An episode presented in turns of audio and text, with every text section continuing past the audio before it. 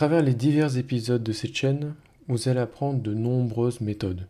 Et pour bien les appliquer, il faut déjà bien les retenir.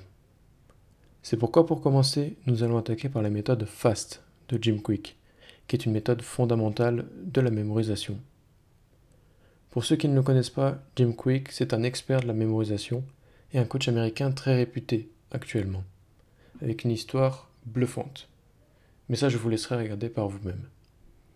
Pour revenir à ces méthodes, FAST correspond en fait à un acronyme.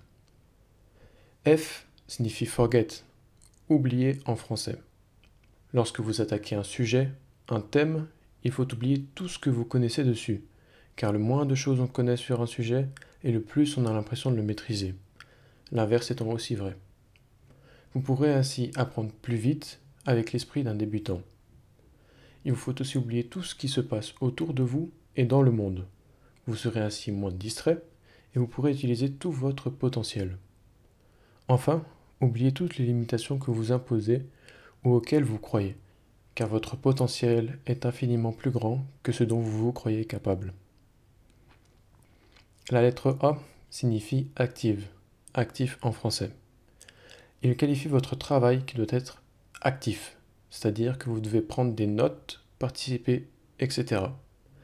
Il s'agit d'un travail où vous créez de l'information. A l'inverse, un travail passif est un travail où vous consommez de l'information. Comme le dit Jim Quick, notre cerveau apprend en créant et non en consommant. Le S signifie state, état en français. Il raccorde votre esprit et votre corps à l'information. Par exemple, associer une information à une émotion, à une odeur ou un goût permet de générer une mémoire sur le long terme. Vous devez aussi prendre soin de votre état mental, physique et psychique, car ils vous permettront d'exploiter tout votre potentiel. Vous êtes le responsable de votre corps et de votre esprit. Si vous prenez au sérieux ces responsabilités, alors vous serez capable de grandes choses.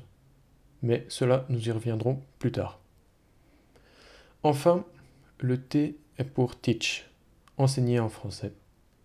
Il est plus difficile d'enseigner quelque chose qui vous est nouveau à quelqu'un. Et pour ce faire, vous devez complètement assimiler et maîtriser votre sujet.